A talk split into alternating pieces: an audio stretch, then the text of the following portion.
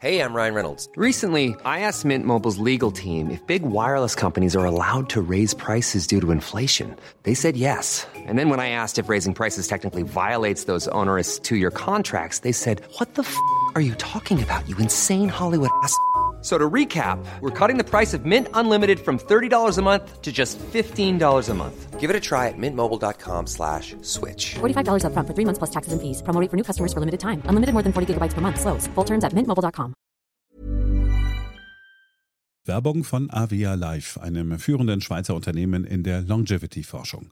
Avea bietet mit Nahrungsergänzungsmitteln effektive Lösungen für gesundes Altern und Verjüngung, damit sich Menschen so lange wie möglich gestärkt, lebendig und jugendlich fühlen. Bei der Entwicklung seiner hochwertigen Supplements nutzt Avea deshalb Inhaltsstoffe, die auf der Basis empirisch zusammengetragener und bewerteter wissenschaftlicher Erkenntnisse ausgewählt werden. Avea-Produkte sind für Menschen gemacht, die ihre Gesundheitsspanne verlängern und das Wohlbefinden stärken möchten. Avea ist mit der Entwicklung des Stabilizers ein Durchbruch in der Blutzuckerregulierung gelungen. Der Stabilizer kombiniert drei kraftvolle natürliche Inhaltsstoffe, die gemeinsam die Aufnahme von Kohlenhydraten aus den Mahlzeiten reduzieren und Blutzuckerschwankungen minimieren. Dadurch können durchschnittlich 40 Prozent der Kohlenhydrate bei der Nahrungsaufnahme blockiert werden. Hohe Blutzuckerwerte und Zuckerabstürze werden so vermieden. Der Stabilizer fördert eine reduzierte Fettspeicherung und unterstützt das Gewichtsmanagement. Er ist also ein guter Wegbegleiter für ein gesünderes Leben. Gerade bei festen kohlenhydratreichen Mahlzeiten wie Geschäftsessen, Geburtstagen oder anderen Feierlichkeiten, bei denen die Ernährung nicht immer optimal ist und zu viel Zucker konsumiert wird, ist der Stabilizer perfekt geeignet. Die einzigartige Formel unterstützt Ihren Körper dabei, einen ausgeglichenen Blutzuckerspiegel aufrechtzuerhalten, sorgt für einen verbesserten Energiehaushalt und trägt zu weniger Heißhunger auf Süßes bei. Die Anwendung ist einfach, eine Kapsel, zehn Minuten vor einer festen Mahlzeit, maximal zweimal am Tag. Für die sprichwörtliche Qualität und Reinheit birgt, dass Avea alle Produkte in der Schweiz entwickelt und testet. Die Inhaltsstoffe werden aus Rohwaren von qualitätsgeprüften, vertrauenswürdigen Lieferanten gewonnen. Außerdem bietet Avea eine Vielzahl von Produkten an, die auf die individuellen Bedürfnisse der Kunden abgestimmt sind. Dazu gehört auch ein DNA plus BioAge-Test, der den Kunden tiefe Einblicke in ihre genetische Verfassung ermöglicht. Neugierig geworden? Mehr Informationen gibt es unter avea-live.com. Avea bietet allen BTO-Hörern den Stabilizer mit 15% Preisvorteil auf die Erstbestellung. In den Shownotes dieser Episode finden Sie dafür den speziellen BTO-Code. Avea gewährt Ihnen eine 90-Tage-Geld-Zurück-Garantie, sodass Sie das Bundle risikofrei testen und sich selbst überzeugen können. Avea. Bestimme selbst, wie du alterst.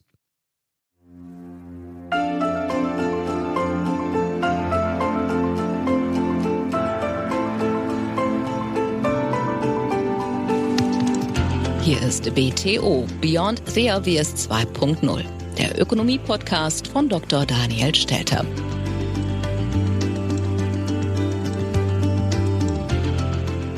Hallo und herzlich willkommen zur neuesten Ausgabe meines Podcasts. Schön, dass Sie auch in dieser Woche wieder mit dabei sind.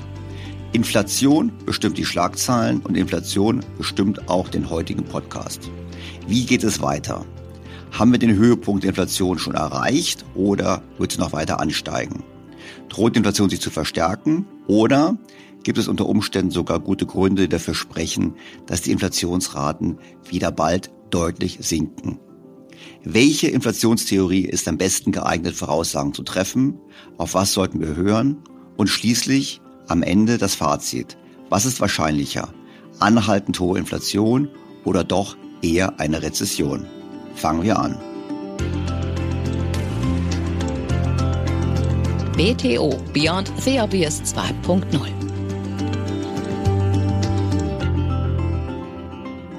So viele Themen könnten wir diese Woche behandeln.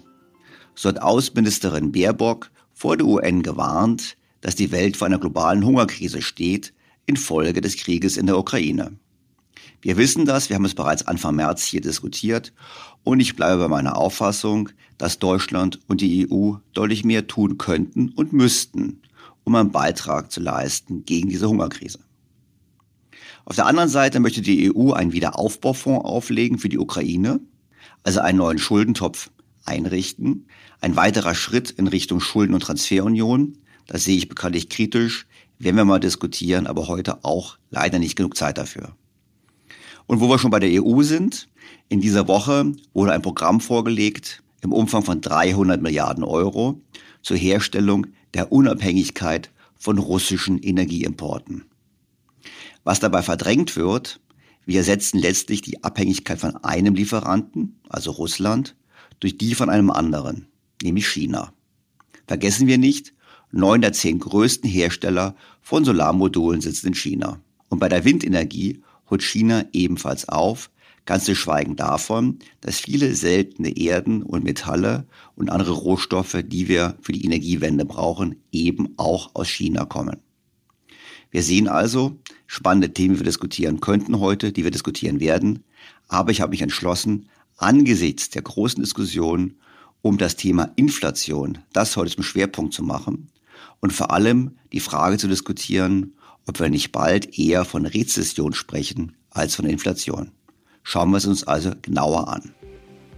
Wohin man auch blickt, Inflation ist das Thema. In den USA, in Großbritannien, in Deutschland, in der Eurozone. Schon jetzt machen sich die Folgen des Krieges auch finanziell bemerkbar, denn die ohnehin schon hohe Inflation steigt weiter. Die Preise steigen, das Leben wird teurer und selbst von den Lohnerhöhungen, die es im letzten Jahr für viele deutsche Arbeitnehmer gegeben hat, ist nichts übrig geblieben. Wer soll das bezahlen? Das fragen sich angesichts der Rekordinflation viele Menschen in diesen Tagen, an der Tankstelle, aber auch im Supermarkt. Überall werden neue Rekorde gemeldet. So hoch wie seit 40 Jahren nicht mehr, vermelden die Schlagzeilen. Inflation ist mittlerweile ein Thema bei jedem Treffen, so wie man früher über das Wetter gesprochen hat. Und als Thema ist es in vielen Ländern wie den USA für die Bürger sogar wichtiger als der Krieg in der Ukraine.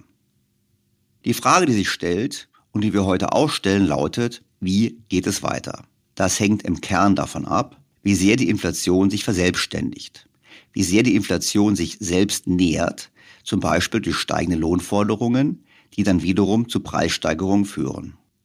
Der britische Economist hat dazu in der vergangenen Woche eine interessante Auswertung gemacht. Anhand von fünf Indikatoren wurden zehn Länder miteinander verglichen. Die Indikatoren sind recht interessant. Das ist zum einen die sogenannte Kerninflation, also die Inflation, die Lebensmittel- und Energiepreise ausschließt. Ist diese Kerninflation hoch, so stellt man fest, dass es im Prinzip eine grundlegende Dynamik gibt zu höheren Preisen. Hier sind unter den zehn Ländern die USA mit Abstand führend. Wobei man sagen muss, die Kerninflation liegt so ziemlich überall über dem Durchschnitt der vergangenen Jahre. Ein zweiter Indikator, den die Briten heranziehen, ist die Streuung der Inflationsraten. Also die Frage, steigen jetzt zum Beispiel Restaurantpreise sehr stark, aber andere Güter nicht? Oder steigt alles gleichermaßen? Wenn also viele Faktoren gleichzeitig steigen, spricht das dafür, dass der Preisdruck erheblich ist.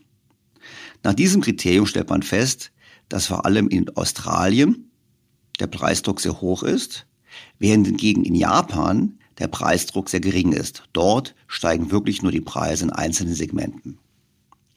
Der dritte Indikator sind die Arbeitskosten, also die Frage, beginnen die Löhne entsprechend zu steigen. Hier ist das Ergebnis klar, dass dieser Preisdruck vor allem in den USA besteht. Das heißt, vor allem in den USA führt die Inflation bereits zu deutlich höheren Lohnerhöhungen. Der vierte Faktor sind die sogenannten Inflationserwartungen. Also was erwarten die Bürger?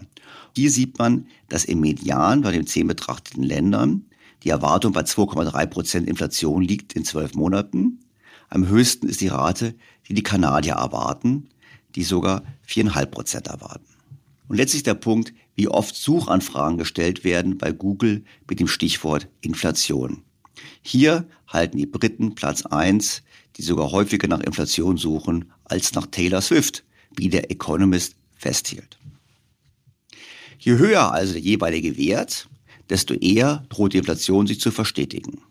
Das Gesamtergebnis ist eindeutig. Das größte Inflationsrisiko hat demnach Kanada, gefolgt von den Vereinigten Staaten und Großbritannien. Deutschland liegt bereits auf Platz 4, weit vor Frankreich, Spanien. Und wie gesagt, am Ende des ganzen Rankings sind dann Italien und auch Japan. Das heißt, wir sind in Deutschland fast in der Gruppe der Länder, in denen in der Tat das Risiko einer Verstetigung der Inflation, so zumindest nach dieser Auswertung, am höchsten ist. Im Kern kann die Reihenfolge aber nicht überraschen.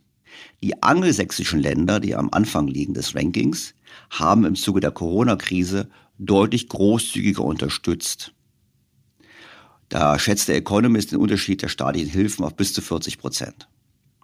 Hinzu kommt, dass in diesen Staaten vor allem Direktzahlungen an Haushalte geleistet wurden, was natürlich die Nachfrage besonders ankurbelt. Umgekehrt war die Geldpolitik im Euroraum und auch in Japan bereits vor der Pandemie extrem locker, weshalb die zusätzlichen Stimulierungsmaßnahmen der Zentralbanken nicht so extrem waren wie beispielsweise in den USA. Besteht nun also die Gefahr, dass die Inflation sich festsetzt? Und überhaupt, woran liegt das Ganze überhaupt? Was war der entscheidende Faktor und wie geht es weiter?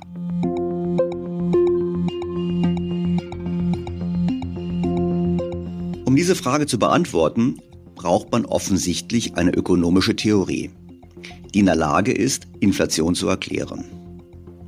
Und wie immer in der Volkswirtschaftslehre gibt es vielfältige Modelle, auch hier für die Inflationserklärung. Die einen Ökonomen sehen Inflation als Folge von Kostenschocks und Kostendruck. Steigen irgendwo in der Lieferkette die Kosten, dann gehen diese über verschiedene Produktionsstufen immer weiter, bis sie sich schließlich in der allgemeinen Preissteigerung niederschlagen. Andere Ökonomen wiederum, vor allem die Keynesianer, betonen die Schwankungen in der Nachfrage und setzen deshalb darauf, diese Nachfrage zu steuern. Andere Ökonomen betonen wiederum, dass die Inflationsrate nicht richtig gemessen wird.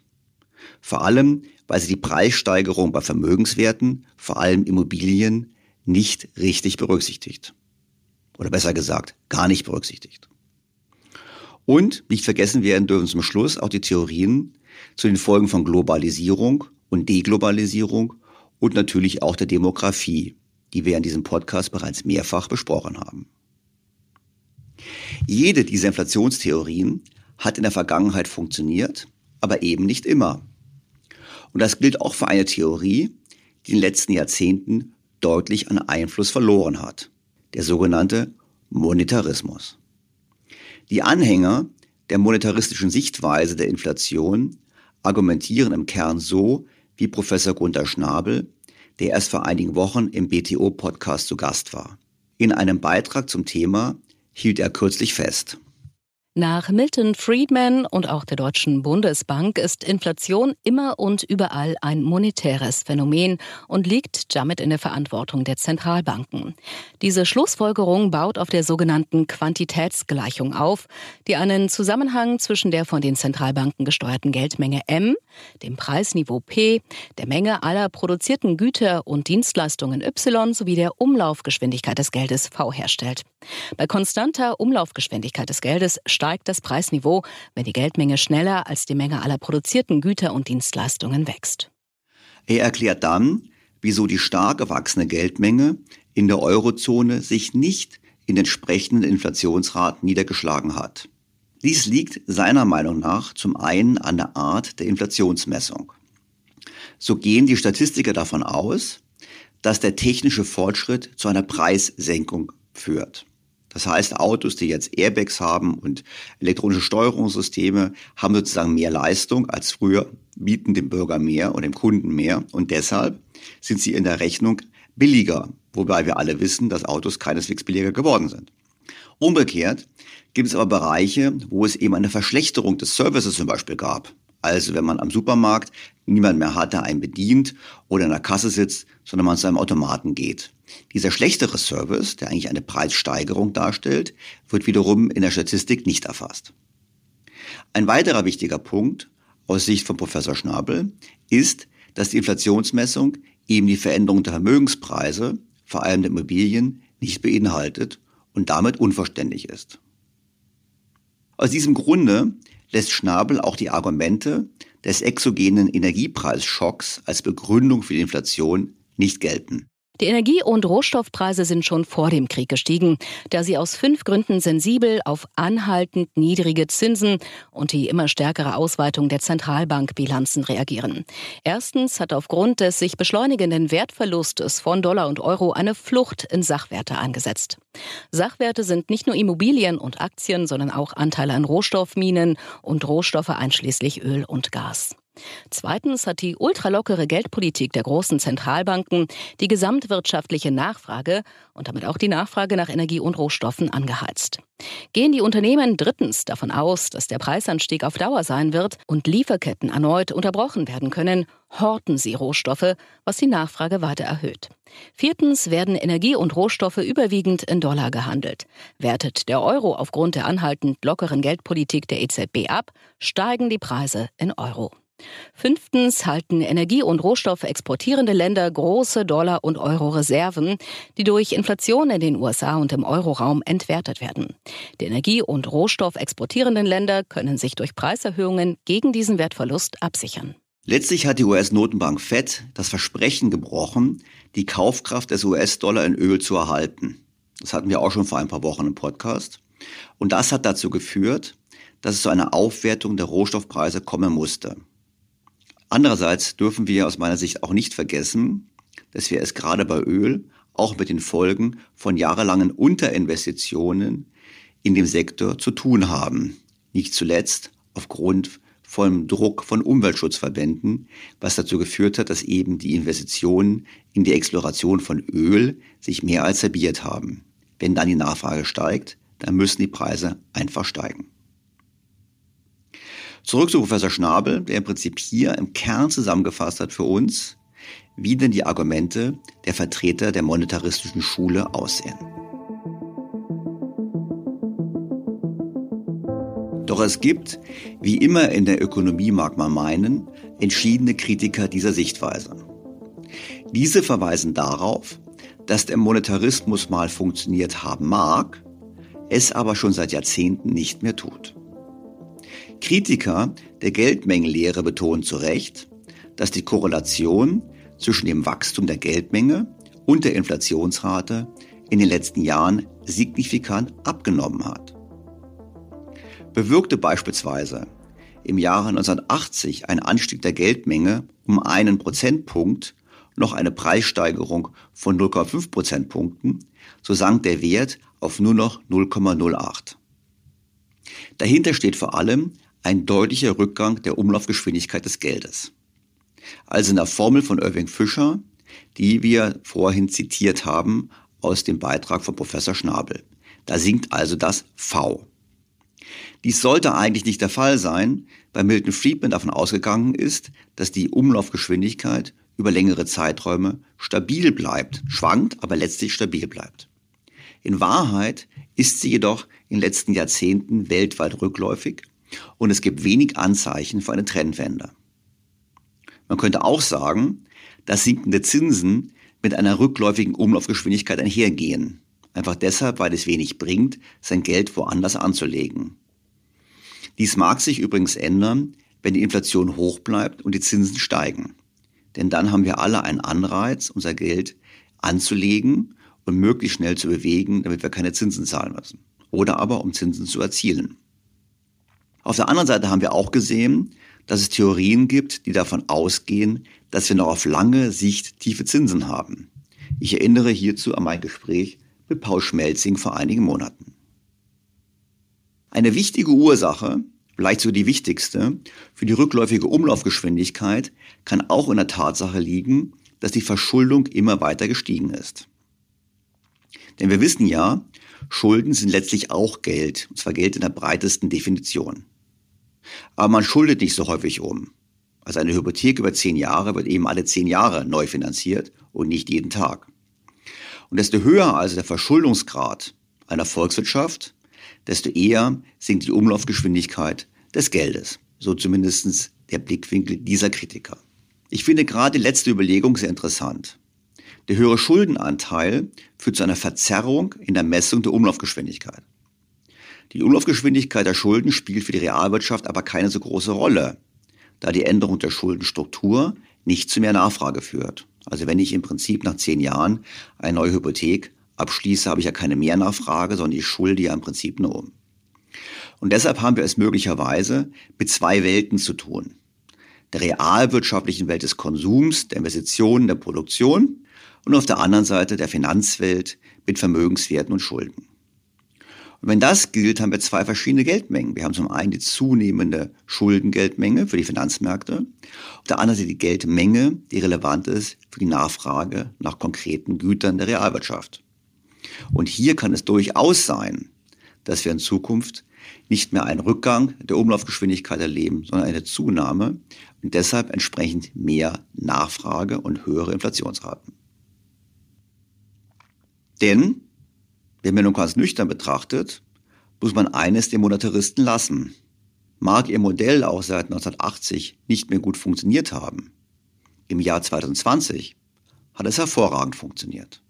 Wer auf die Entwicklung der breiten Geldmengen achtete, konnte nämlich sehen, dass die Inflation kräftiger und nachhaltiger zurückkehrt. In der Spitze wuchs die Geldmenge M2 in den USA mit einer Jahresrate von 27,5 Prozent. In der Eurozone waren es mit 11,5 Prozent deutlich weniger, aber immer noch mehr als doppelt so viel wie in den Jahren zuvor. Die Geldmenge M2 enthält zum einen die Geldmenge M1.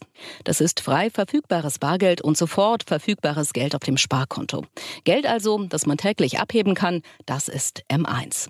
Bei der Geldmenge M2 kommen Termineinlagen hinzu mit einer Laufzeit von bis zu zwei Jahren und auch Spareinlagen mit einer Kündigungsfrist von bis zu drei Monaten. Dieses Geld facht die Nachfrage an, die in Kombination mit den unstrittigen Problemen auf der Angebotsseite zwangsläufig zu höherer Inflation führen musste.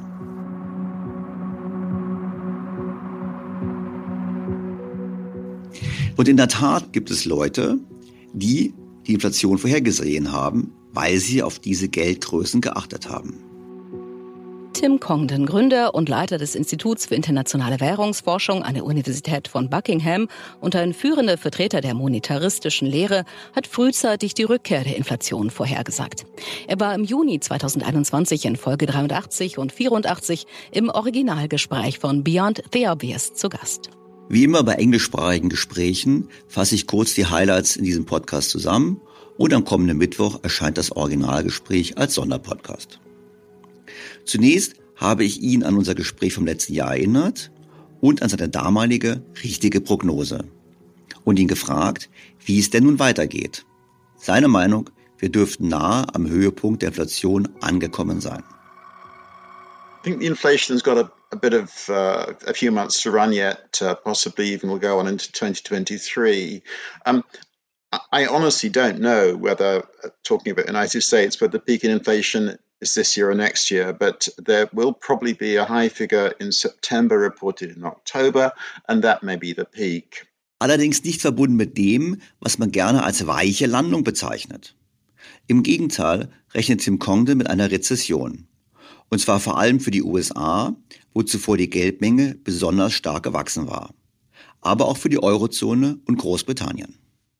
Now, having said all that, there is another condition to keep and get inflation down, and that I'm afraid is that we need to be operating in all our economies with rather more unemployment than at present, and rather more spare capacity generally than at present.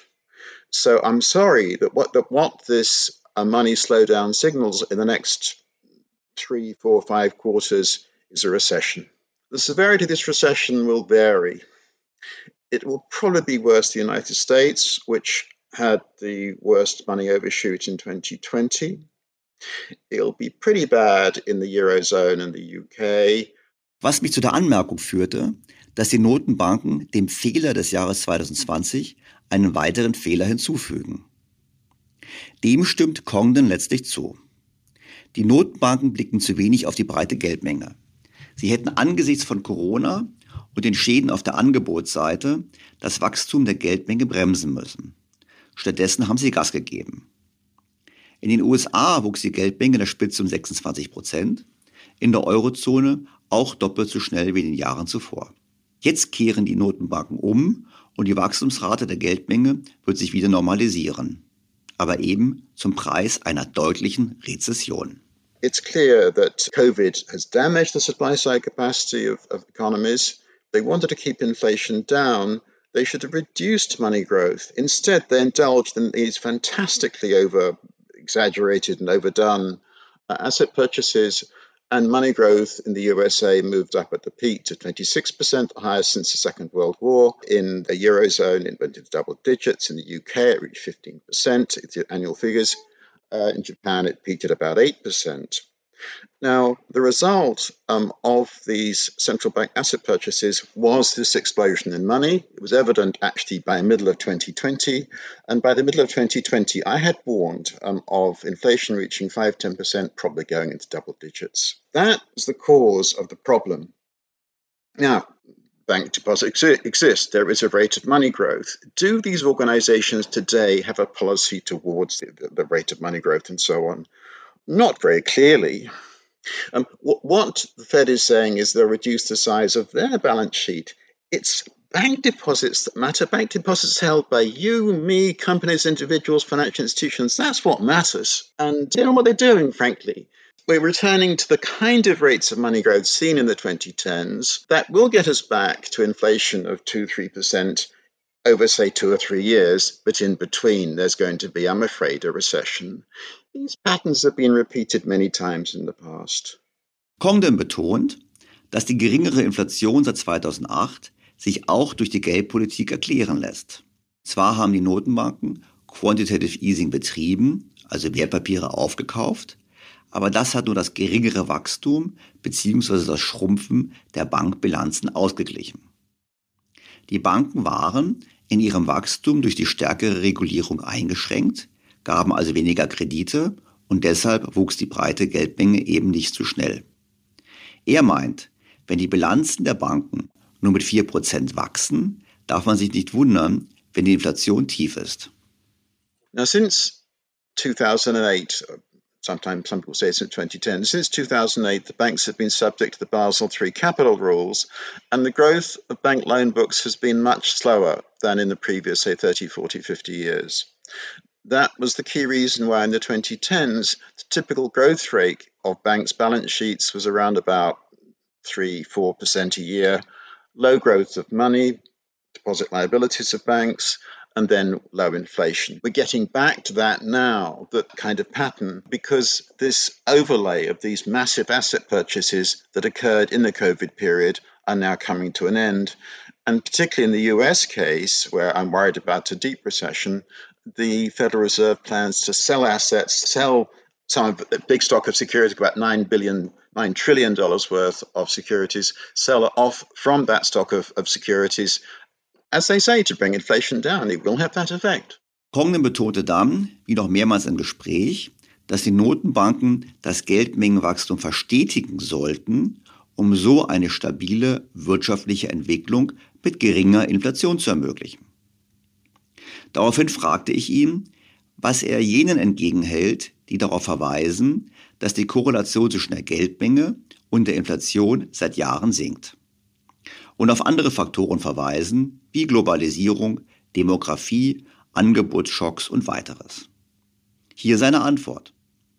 Er erinnert daran, dass er eine breite Definition von Geld verwendet.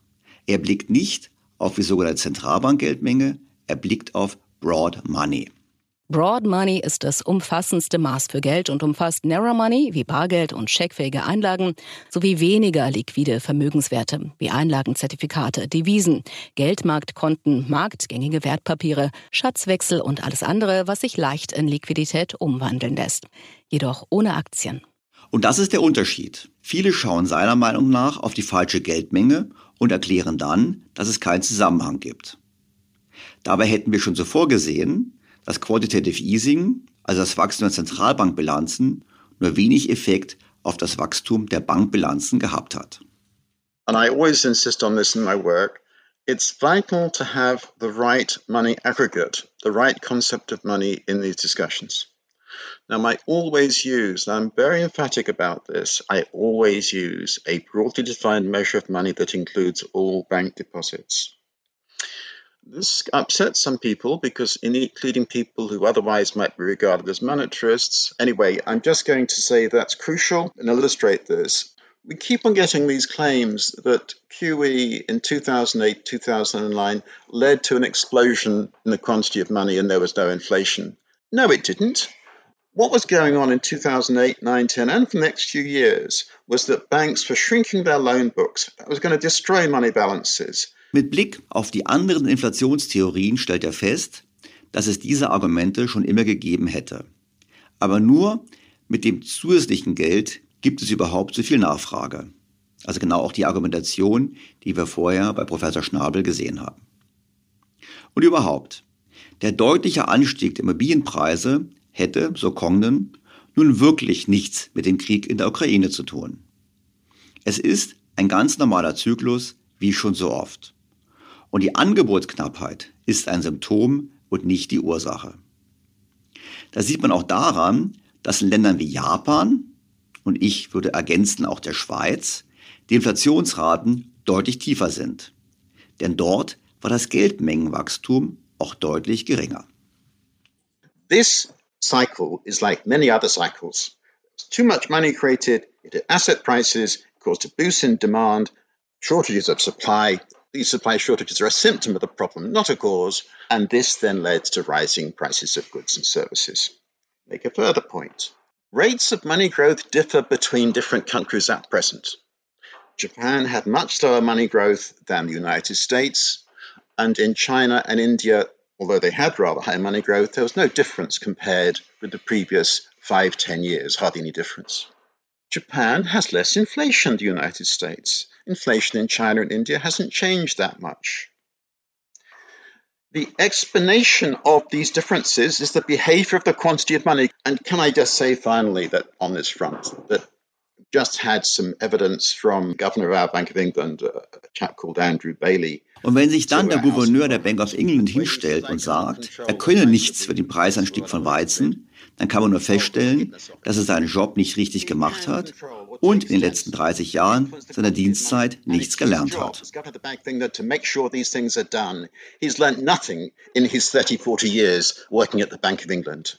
Übrigens, der ehemalige Chefvolkswirt der Bank of England, der letztes Jahr Zinserhöhungen gefordert und nicht durchgesetzt hat und danach die Bank verließ, ist ähnlich in seiner Kritik. Dort zurück zu Tim Congdon. Ich habe ihn dann gefragt, ob nicht der starke Anstieg der Verschuldung seit den 1980er Jahren zu einer Verzerrung der Daten führt. Congdon sieht die Verschuldung nicht als Problem. Er sieht Schulden als normalen Bestandteil der wirtschaftlichen Entwicklung und auch die gestiegenen Schuldenquoten machen ihm keine Sorgen. Letztlich wären die Vermögenswerte noch schneller gestiegen und die Schulden des einen wären immer auch die Forderungen des anderen. Most debt is incurred to acquire an asset. Obviously, the typical case is a young family borrowing in order to buy a house which they're then going to live in, and, and the house is collateral for the loan. But most corporate debt, again, isn't just you know, for general expenditure by the company. It's actually, say, to acquire another company, to acquire, say, some land, to invest in some capital equipment. And so, what you see in Western economies over the last 70 years or so is that the growth of the capital stock has been higher than the growth of debt.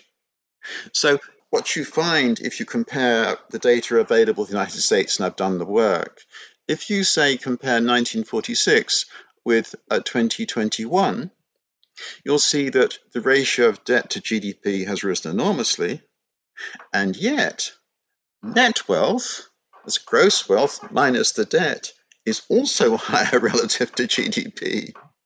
So the, the, incurring of debt is actually part of the process of economic growth and is not something that necessarily is wicked or wrong. Can I just make a fun, final point here? You sometimes get in this particular space, you get this hysterical statements like, the world is drowning in debt. Not possible, I'm afraid. Planet Earth cannot be in debt to Mars or Venus. Sorry.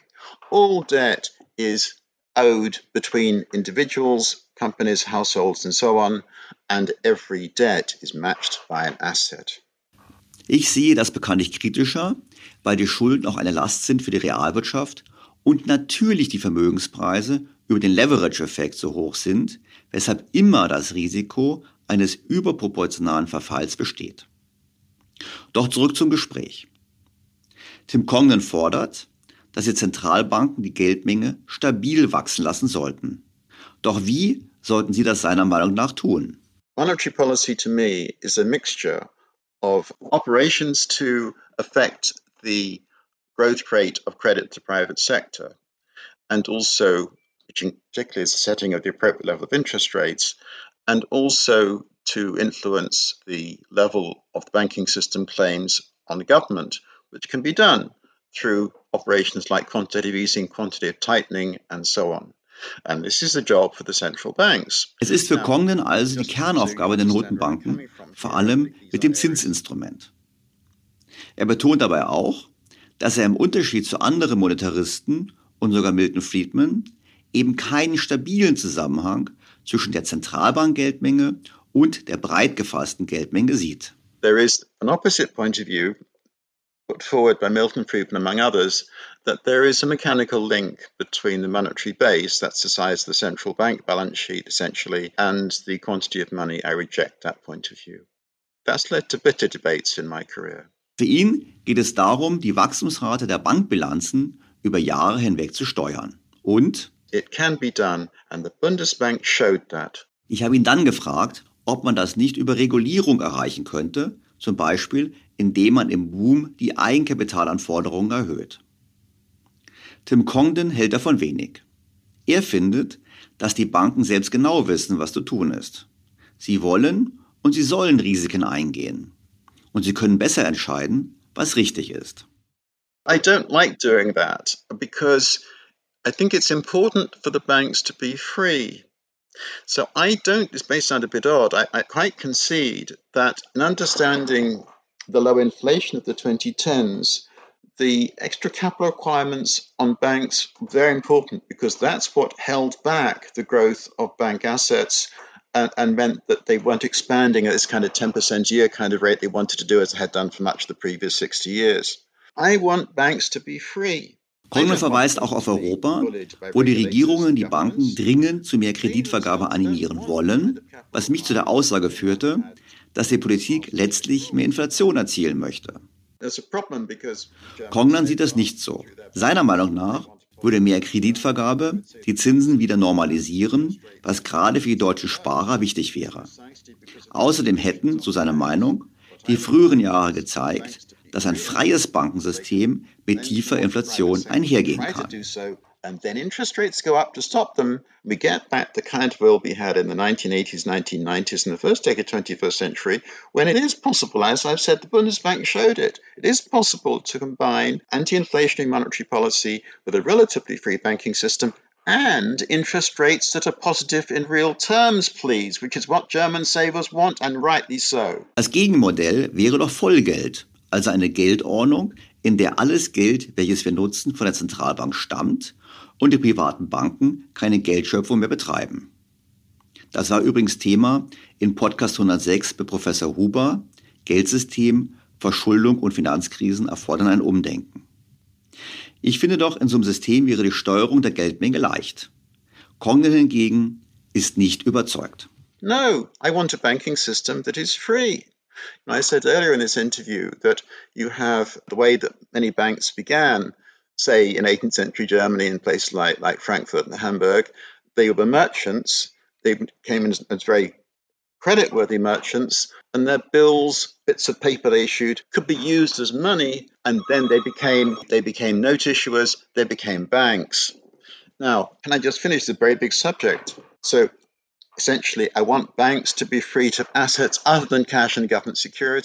Mit Blick auf die Finanzkrise musste ich dann doch nachhaken. Denn was sollen wir von einem System halten, welches zwar die Chancen privatisiert, die Risiken am Ende aber doch beim Staat, also der Allgemeinheit, ablehnt? Congdon betont hier, dass seiner Meinung nach die Sorgen und die Angst bezüglich des Bankensystems zum Zeitpunkt der Finanzkrise übertrieben waren. Die Erwartungen waren zu negativ. Die Verlusterwartungen beispielsweise des Internationalen Währungsfonds waren viel zu pessimistisch und letztlich war es die Verknappung der Kredite aufgrund der Regulierungen, die zur Rezession geführt hat. It was then this demand that the banks have much more capital and less risk relative to capital that caused the banks to start shrinking their loan books and then destroying money. And then that led to Great Recession and required it to be offset by the cuts in interest rates to zero and QE. I know this is a controversial thesis. Tim Congdon sieht hier die Analogie zur großen Depression der 1930er Jahre in den USA, die auch die Folge der Einschränkung von Kreditvergabe war. They said that the Great Depression wasn't caused by capitalism, it was caused by the Federal Reserve. And I agree with that entirely. Eine Einschätzung, die auch der spätere US-Notenbankpräsident Ben Bernanke teilte und das sogar am 90. Geburtstag von Milton Friedman beteuerte. He told Friedman, it's said to be on Friedman's 90th birthday, but I couldn't work out that it was Friedman's 90th birthday. Never mind. Um, um dann aber, so meint Congdon, den gleichen Fehler zu machen. Also Ben Bernanke hätte denselben Fehler gemacht, einfach deshalb, weil er nur auf die Zentralbank-Geldmenge geblickt hat und nicht auf die breite Geldmenge. Was Congdon erneut zu seiner zentralen Forderung führt. Das Geldmengenwachstum am Potenzialwachstum der Wirtschaft zu orientieren und stabil zu halten. I mean, let's hope that central banks understand that they must stabilize the growth of money at a low rate similar to that the trend growth rate of out, the output of goods and services. Dabei betont er, dass gerade in Europa viele Faktoren für ein geringeres Potenzialwachstum sprechen, vor allem die Demografie. Werden wir also in Europa wie Japan, war meine Frage.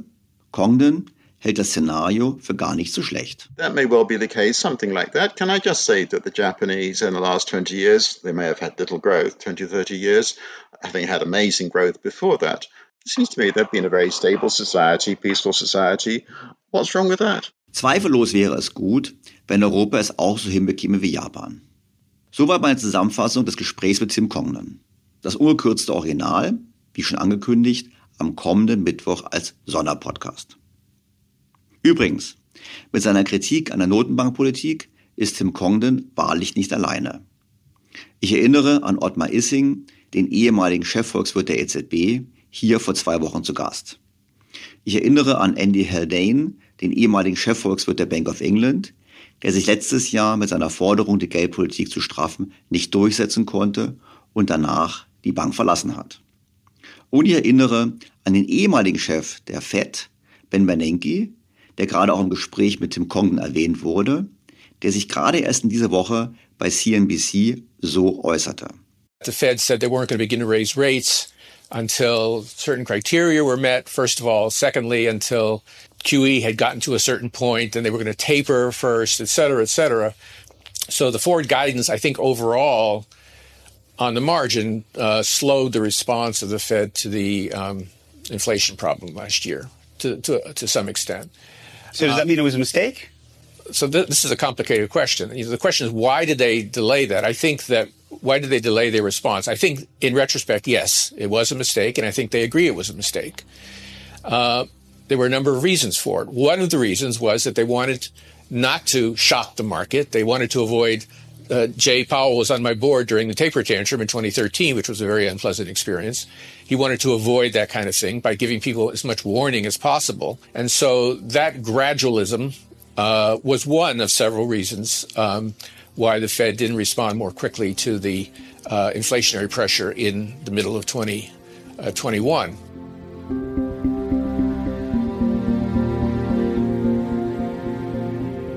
Wie geht es nun weiter? Nun, trotz aller Kritik am Monetarismus taugt er als Modell um den Preisanstieg der letzten Monate zu erklären. Dazu genügt übrigens auch ein Blick auf die unterschiedliche Höhe der Inflationsraten in der Welt. Blickt man nur auf die Inflation der Produzentenpreise, sieht man nämlich Folgendes. In Deutschland stiegen diese zuletzt um 22,9 Prozent. Im Gegensatz dazu in der Schweiz nur um 4 Prozent. Das ist der Unterschied der Geldpolitik. Und damit sollten wir, finde ich, die Prognose von Tim Congdon ernst nehmen. Das deutlich geringere Geldmengenwachstum der letzten Monate spricht dafür, dass die Inflationsrate deutlich zurückgeht. Bleibt natürlich die Frage, ob es nicht doch zu einer Lohnpreisspirale wie in den 1970er Jahren kommen könnte. Und wir haben ja eingangs bei der Analyse des Economist gesehen, dass in der Tat solche Gefahren, solche Tendenzen bestehen könnten. Umgekehrt gibt es dennoch gute Gründe zur Hoffnung, dass es heute nicht der Fall ist. Denn in den 1970er Jahren, als wir uns gerade vom Bretton Woods Standard lösten, hatte man eine ganz andere Wirtschaftsideologie, nämlich die Überzeugung, dass der Staat durch Fiskalpolitik die Wirtschaft feinsteuern könnte und dass es eben das Ziel wäre, die Arbeitslosigkeit auf einem niedrigen Niveau zu halten. Dabei wurden monetäre Faktoren weitgehend ignoriert. Dann hat man gesehen, es gibt Inflation, dann wurde der Monetarismus populär und es gab starke Zinserhöhungen und die Notenbank in den USA hat eben die Inflation durch zwei schwere Rezessionen in den Griff bekommen. Die heutige Ausrichtung der Zentralbanken auf die allgemeine Inflationsrate ist zwar kein reiner Monetarismus, es erreicht aber eigentlich die Ziele doch. Vor allem dann, wenn man das Geldmengenwachstum im Blick hat. Und deshalb glaube ich schon, dass es einen stärkeren institutionellen Rahmen zur Kontrolle der Inflation als in den 1970er Jahren gibt, was impliziert, dass eine Wiederholung der Lohnpreisspirale unwahrscheinlicher ist. Ich sage nicht unmöglich, aber unwahrscheinlicher. Und es zeigt sich dann auch, dass eben die Unternehmen im Umfeld knapperen Geldes letztlich die Preise nicht so erhöhen können. Das heißt, Lohnsteigerungen können nicht weitergegeben werden. Und interessanterweise haben wir genau das diese Woche erlebt, gerade in den USA, wo eben mit Walmart und mit Target zwei große Einzelhändler über schrumpfende Margen berichtet haben, mit entsprechend negativer Reaktion an der Börse, weil sie die Kostenerhöhungen nicht entsprechend als Preissteigerung beim Verkauf ihrer Güter, bei den Verkaufspreisen weitergeben konnten. Ein weiterer Faktor, den ich interessant finde, wenn es um den Inflationsausblick geht, ist die Einschätzung an den Finanzmärkten. Dazu ist der Markt für die sogenannten inflationsgebundenen Anleihen ein sehr guter Indikator. Man blickt da auf die sogenannten Break-Evens, also auf die Differenz der Renditen zwischen normalen festverzinslichen Papieren und diesen inflationsindizierten Papieren. Und hier hat man in der Vergangenheit gesehen, dass die Inflationserwartung in den USA und Europa seit Monaten gestiegen ist, bevor sie in diesem Monat stark einbrachen. Dies scheint die Überzeugung wiederzuspiegeln an den Finanzmärkten, dass das Rezessionsszenario, in dem die US-Notenbank Fed frühzeitig aufhören muss, die Zinsen zu erhöhen, einfach weil die Wirtschaft stärker einbricht als erwartet und befürchtet, deutlich an Wahrscheinlichkeit gewonnen hat. Derzeit sagen die Finanzmärkte zumindest, dass die Inflation von 2027 bis 2032 sowohl in den USA wie auch in Deutschland unter 2,5 Prozent liegen wird. Dafür spricht meines Erachtens auch, dass die Konjunktur in China zurzeit gar nicht so gut läuft. Stichwort Corona-Maßnahmen. Und wichtige Rohstoffe haben sich auch bereits deutlich von den Höchstständen verbilligt. Bei Öl und Gas sieht man das weniger wegen des Konfliktes mit Russland. Doch selbst da dürfen wir nicht vergessen, wegen des Basiseffekts wird die Inflationsrate zurückgehen, selbst wenn Öl und Gas so teuer bleiben, wie sie sind. Trotz dieses Umfelds hat Jerome Powell, der US-Notenbankpräsident, in dieser Woche erneut betont, dass er weiter handeln wird, um die Inflation unter Kontrolle zu bringen. We, we have to get inflation down to 2%. We've got to restore, you know, our definition of price stability, and, and we will do that. Um, it will be challenging to do that uh, without we have to slow growth to do that. That's that's the idea is that growth has to move down. Part of that's what has to happen for inflation to come down. We don't have precision tools. We don't we, we can't say let's let's dial it into this exact level. You know, we raise interest rates that affects financial conditions, and financial conditions affect the economy. So there are a couple of steps there, and it's not it, it, it is not in any way a surgically precision set of tools. So um, I would say there could, as I mentioned, there there could be some pain involved uh, to restoring uh, price stability, but we think we can maintain a strong labor market defined as, you know, a, a labor market where unemployment is low and wages are moving up and that kind of thing. It, it may not be the perfect labor market, but it will be a strong labor market. Und dies kam, wir haben es alle gesehen, an den Börsen nicht gut an. We start with breaking news on Wall Street, and yeah, it's pretty bad. The market's tanking today. The Dow on pace for its biggest loss in two years. The Dow fell more than 1,100 points today. The S&P 500 slid by 4%. Fazit. Die USA drohen in die Rezession zu fallen. Für Europa sieht es angesichts des Krieges nicht viel besser aus. Und schon gar nicht für Deutschland. Insofern schauen wir mal, wie es weitergeht. Ich selbst wechsle nach der Vorbereitung für diesen Podcast in das Camp derjenigen, die einen baldigen Höhepunkt der Inflation erwartet. Ich glaube, Rezession ist das Thema und nicht Inflation. Wie immer gilt bei diesen Aussagen, was schon Mark Twain wusste. Prognosen sind schwierig, besonders wenn sie die Zukunft betreffen.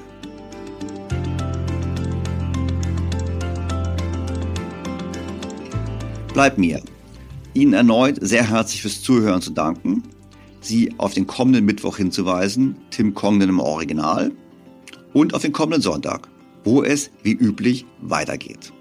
Bis dahin, alles Gute, Ihr Daniel Stelter. BTO Beyond the Obvious 2.0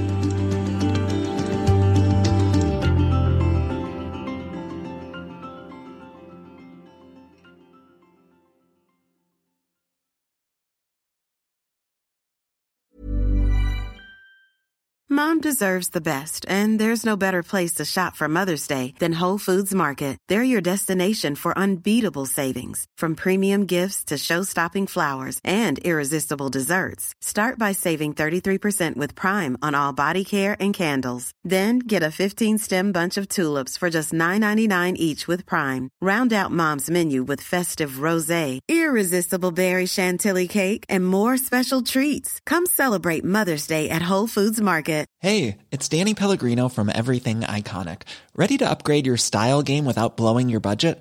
Check out Quince. They've got all the good stuff shirts and polos, activewear, and fine leather goods, all at 50 to 80% less than other high end brands. And the best part? They're all about safe, ethical, and responsible manufacturing. Get that luxury vibe without the luxury price tag. Hit up quince.com slash upgrade for free shipping and 365 day returns on your next order. That's quince.com slash upgrade. Was ist noch besser als ein guter Plan? Die Möglichkeit, ihn zu ändern. Mit integrierter KI bietet Workday kontinuierliche Innovationen, die Ihnen helfen, agil zu bleiben, egal was passiert. Workday, the finance and HR system for a changing world.